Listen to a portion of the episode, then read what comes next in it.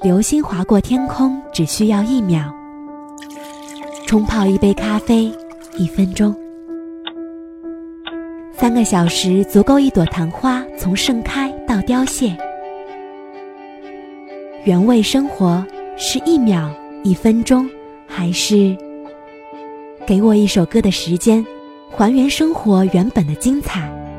舒心的原味生活。本节目由喜马拉雅和董小姐联合制作播出。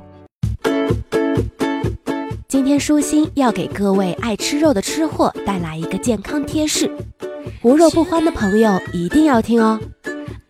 一，生肉最好不要在水柱下面洗，在水柱下直接洗生肉，很容易造成水花四溅的情况，而这种情况下。水槽、砧板或者菜刀上都有可能被溅湿，只要水花可能溅到的地方，细菌就可能传播过去。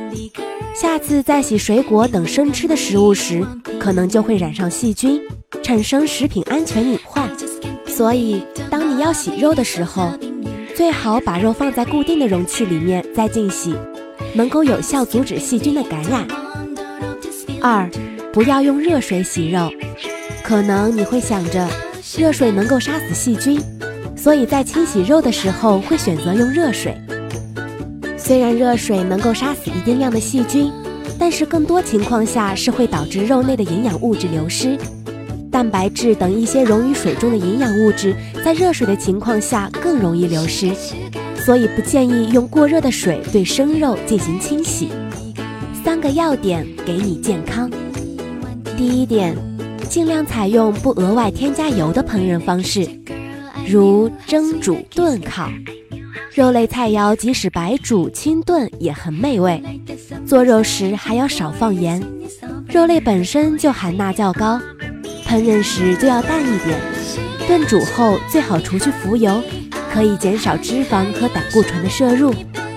第二点，肉类最好配合低脂、高纤维的食材共同烹饪。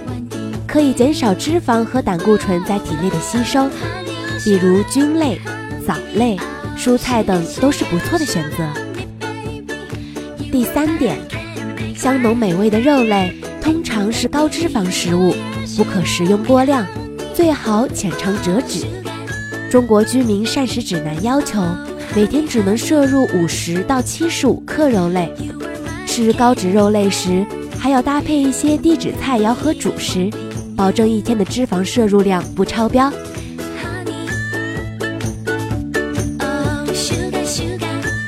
舒心提醒：春天快到啦，夏天还会远吗？所以各位爱美人士，这个季节咱就吃的清淡一点吧。